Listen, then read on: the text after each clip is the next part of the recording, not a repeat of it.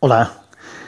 Ayer me desperté o me desayuné con una noticia de que el Instituto Valenciano de la Mujer había hecho una lista de canciones recomendables no sexistas para evitar el machismo en las canciones y recomendaba una lista eh, de Spotify eh, para las verbenas y demás. Incluso subvencionaban aquellos pueblos o aquellos sitios donde no se, utilizaran estas canciones y no, otras diferentes. A ver, ya hace ya algún tiempo que, empecé un borrador para un podcast que escribiré en el podcast, mi podcast principal, en Unicorn-ST, sobre lo que llamaba el manual del progre.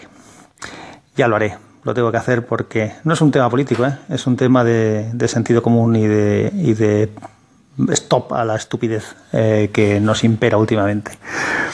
Cuando uno quiere denunciar algo, lo lógico, si quiere hacer una lista, es de las cosas que son incorrectas. Pero no, no, ellos recomiendan cuáles hay que poner. La verdad es que no me he parado a, leer, a mirar la lista, pero estoy convencido de que si hay alguna canción que, que no es que un hombre quiera eh, quiera ver a la mujer como un objeto de deseo, lo cual en principio es relativamente normal, siempre y cuando no digan animaladas. Si se dicen animaladas, pues no estoy de acuerdo con ello, evidentemente. Pero estoy convencido de que si es una mujer la que dice cosas respecto a otra mujer, les va a parecer muy bien.